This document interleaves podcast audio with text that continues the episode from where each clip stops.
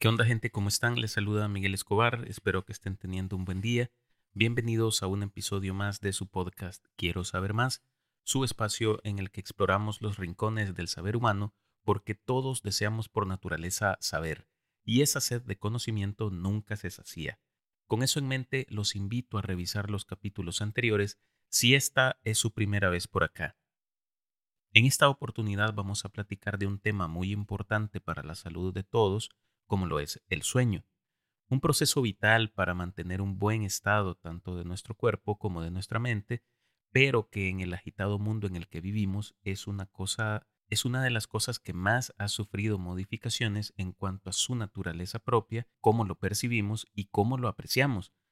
Personalmente siento que eh, comencé a valorar el sueño hasta que comencé a trabajar porque me tocaba hacer turnos durante la noche y mientras otros andaban divagando en fiestas o en cualquier otra cosa, pudiendo estar dormidos, pues yo tenía que trabajar.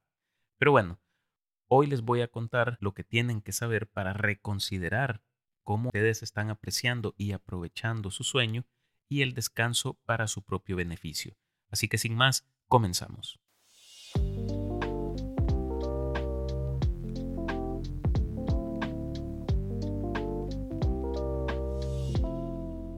Sueño es un estado natural de reposo en el que nuestro cuerpo y mente se recuperan de las demandas del día.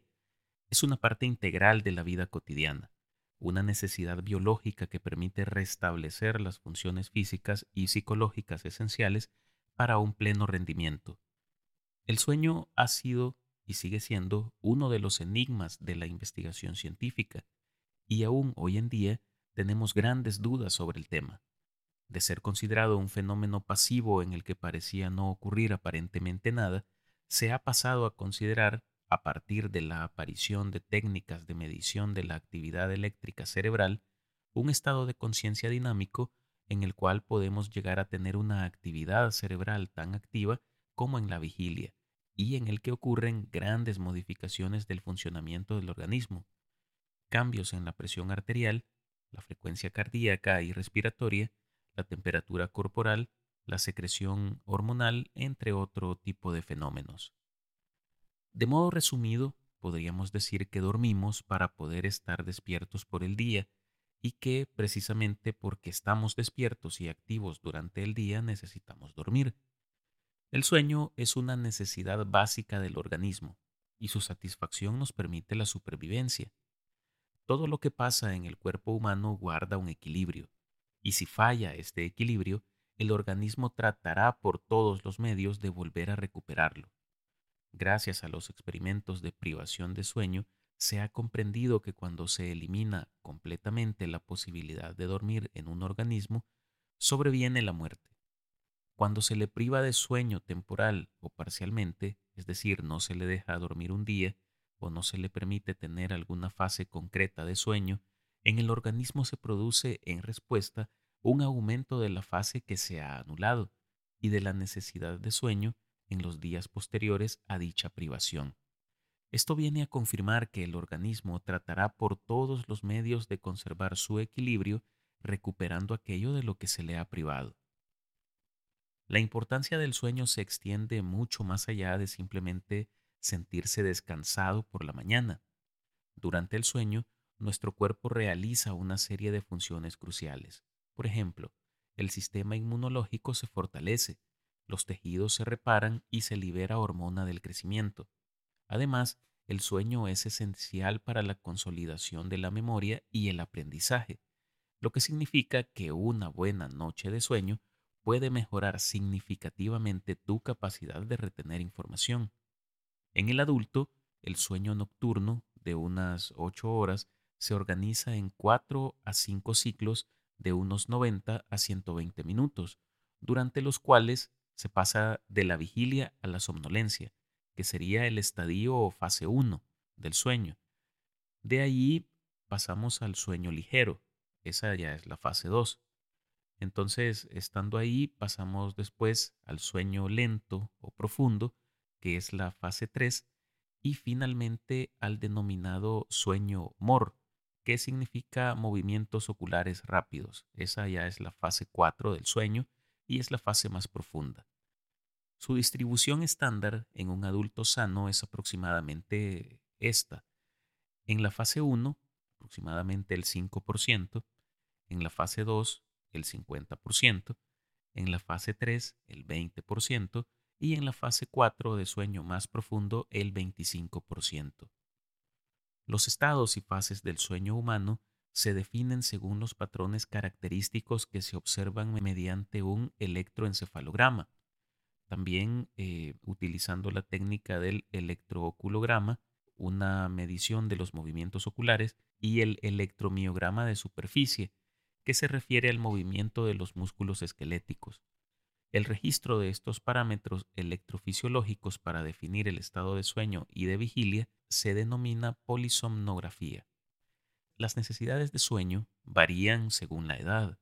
Un niño recién nacido, por ejemplo, duerme casi todo el día con una proporción que se aproxima al 50% del denominado sueño activo, que es el equivalente al sueño MOR. A lo largo de la lactancia, los periodos de vigilia son progresivamente más prolongados y se consolida el sueño durante la noche. Además, la proporción del sueño MOR desciende del 25 al 30%, que se mantendrá durante casi toda la vida. Durante la niñez y la adolescencia, es normal tener un sueño nocturno de 9 horas bien estructurado en 5 ciclos o más.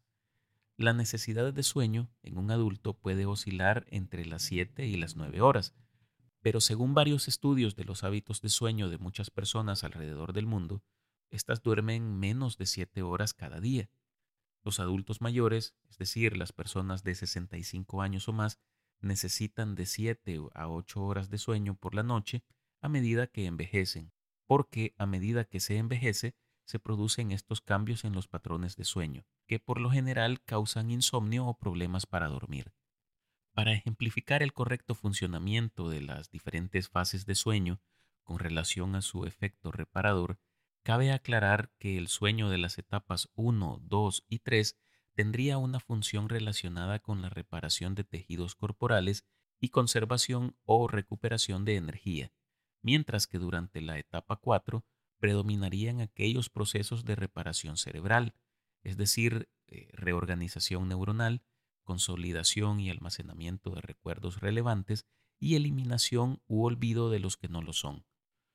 Durante el sueño se produciría una eh, contracción de las células cerebrales, creándose así más espacio entre ellas, y con ello permitiendo que el líquido cefalorraquídeo circule más fácilmente a través del tejido cerebral, limpiándose así más libremente los residuos tales como la proteína beta amiloide responsable de la enfermedad del Alzheimer. De este modo, podríamos explicar que cuando una persona está aprendiendo algo, por ejemplo, durante su sueño, la fase 4 o MOR, por ejemplo, en los niños, tiene mucha más duración que en los adultos e incluso que en los ancianos. Y por otro lado, cuando se está sometido a un fuerte desgaste físico, las fases 1, 2 y 3 son las que predominan. A nivel emocional, el sueño también eh, es algo crucial. Durante el sueño MOR o la fase 4 de sueño, nuestro cerebro procesa las emociones, lo que puede ayudar a regular el estado de ánimo y reducir el estrés. La falta de sueño, por otro lado, se ha relacionado con problemas de salud mental como la depresión y la ansiedad. Pocas horas de sueño o el sueño intranquilo constante puede tener consecuencias negativas para el estado físico y emocional de una persona, que pueden resultar especialmente graves. No obstante, la relación es bidireccional, pues el estado anímico y el bienestar emocional también influyen en la calidad de nuestro sueño. Existen algunas técnicas que pueden eh, resultar útiles en un momento dado para conciliar y mantener no solo un buen horario de sueño, sino también un buen descanso. Entre estas estrategias para mejorar eh, la calidad de nuestro sueño, hay algunas que les quiero mencionar. Primeramente, mantener un horario regular. Debemos intentar acostarnos y levantarnos a la misma hora todos los días, incluso los fines de semana. Esto para tratar de mantener una rutina constante en cuanto a nuestro descanso debemos también procurar crear un ambiente eh, propicio para el sueño. asegurándonos que nuestro dormitorio sea oscuro, tranquilo y a una temperatura cómoda. Es ideal también limitar la exposición a las pantallas, ya que la luz azul de dispositivos electrónicos como teléfonos y computadoras puede interferir con la producción de melatonina, una hormona clave para el sueño, así que tratar de evitarlos al menos una hora antes de acostarnos puede mejorar la calidad de nuestro sueño. Hacer ejercicio regularmente, es decir, elevar la actividad física, puede mejorar la calidad de nuestro sueño, pero aquí hay que aclarar algo, pues eh, si nosotros hacemos, por ejemplo, un entrenamiento intenso antes de acostarnos, esto puede tener eh, justamente el efecto contrario. Así que hay que buscar la manera de tener un equilibrio en este tipo de actividades. También debemos cuidar nuestra dieta, ya que eh, evitar la ingesta de comidas pesadas antes de acostarnos, así como también la ingesta de cafeína y alcohol, especialmente en horas previas al sueño, ayudan a tener un mejor descanso. Por último, practicar la meditación, la relajación, la respiración profunda y otros ejercicios pueden ayudar a calmarnos antes de acostarnos y esto traerá el beneficio de mejorar la calidad de nuestro descanso. Ya para ir finalizando, vamos a decir que el sueño es mucho más que un simple estado de descanso. Es un proceso vital que influye en todos los aspectos de nuestra vida. Comprender su importancia, conocer las perspectivas científicas y aplicar técnicas efectivas para mejorar la calidad del sueño puede tener un impacto significativo en nuestra salud física y mental, en nuestra capacidad de aprendizaje y en nuestra calidad de vida en general. Recuerdo que hace un par de años leí algo sobre un fenómeno que se estaba popularizando en China y Japón, llamado desvelo en venganza o procrastinación a la hora de dormir. Estos fenómenos consisten en tomarse algún tiempo antes de la hora de dormir para realizar actividades que la persona no puede llevar a cabo en ningún otro momento del día debido a su ritmo de trabajo. Y me refiero a actividades tan sencillas como por ejemplo ver una película, una serie, leer un libro o simplemente darle un vistazo a tus redes sociales.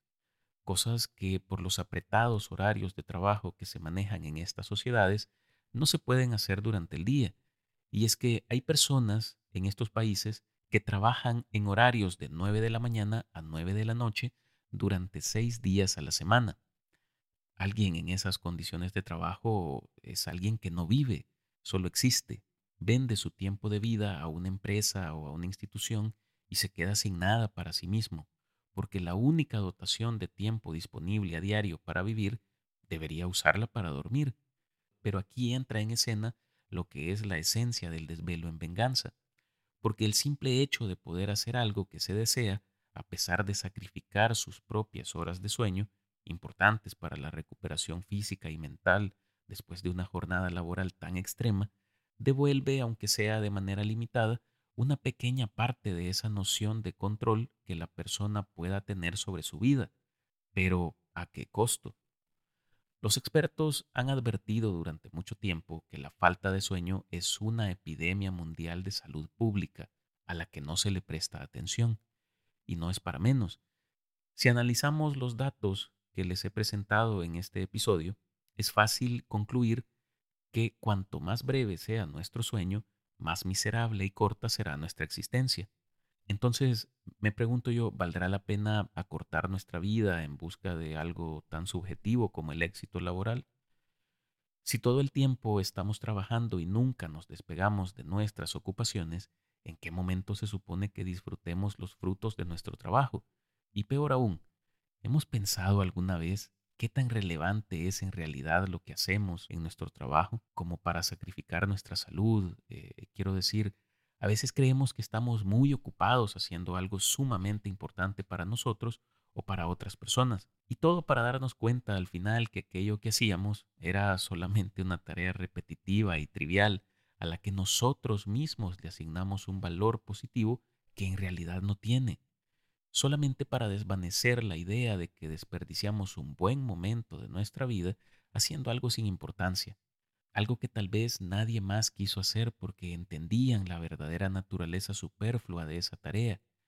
Y así vamos retomando cada vez más otras actividades que no nos satisfacen, que no agregan nada a nuestro beneficio, que no queríamos hacer, pero que continuamos haciendo porque creemos que son importantes para alcanzar un ideal equivocado de éxito que nos mantiene como un hámster dando vueltas sin fin en una rueda que gira y gira, agotando nuestras energías y consumiendo nuestra fuerza de trabajo, mientras no nos queda tiempo ni siquiera para dormir bien.